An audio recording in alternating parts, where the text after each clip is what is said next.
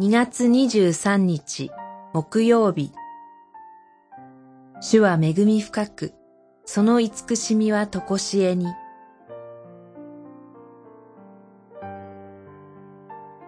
歴代史下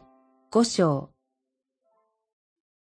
ラッパ奏者と栄唱者は声を合わせて、主は恵み深く、その慈しみはとこしえに、と主を賛美すると、雲が神殿、主の神殿に満ちた。五章十三節神殿建築が完了したことを受け、イスラエル中の人を集めて、主の契約の箱のみならず、臨在の幕屋を神殿に運び入れる儀式が行われました。契約の箱は、主が憐れみ深く、恵み深い主として、イスラエルと共にいるとの契約を結ばれた印として作られました。その箱には、実会を記した二枚の板が収められました。それ以来、主はイスラエルと共に居続けてくださいました。イスラエルは主に対して何回も罪を犯したのですが、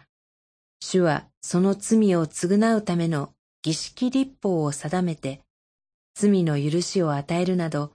憐れみと慈しみを示し続けてくださいました。契約の箱が神殿の死聖所に運び入れられると、ソロモンなどイスラエルの民を代表して栄唱者たちは額の根に合わせて、主は恵み深く、その慈しみはとこしえに、と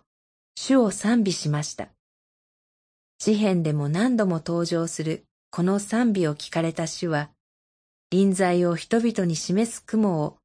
神殿に満たして栄光を表し、この賛美を喜ばれました。今日の私たちもこれまでに主がしてくださったこと、特にキリストによる罪の許しを思うとき、主は恵み深く、その慈しみはとこしえに、と、主を賛美せずに折れなくなります。祈り。主よ、今までと同様、これからも恵み深く、とこしえに慈しみ深い方として、共にいてくださいますように。